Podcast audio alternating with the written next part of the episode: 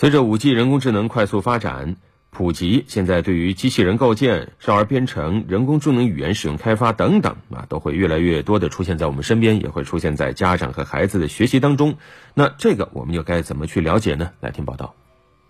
正在杭州举办的机器人大赛，就吸引了来自全国各地六千多名青少年同台竞技。在这个以垃圾分类为主题的智能搬运比赛项目中，同学们设计的机器人精准地识别被随机打乱的代表不同垃圾的方块，并运输到对应的区域。最开始呢，我们加入这个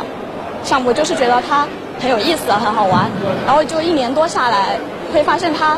跟我们平常的学科各个科目，然后都有联系。目前呢，我想我们的很多青少年的这个机器人呢，还是停留在学习啊、游戏啊。但是因为这个技术它是相通的，让更多的人围绕着企业、围绕着产业界的这个需求来开发产品，来来来提高它的应用。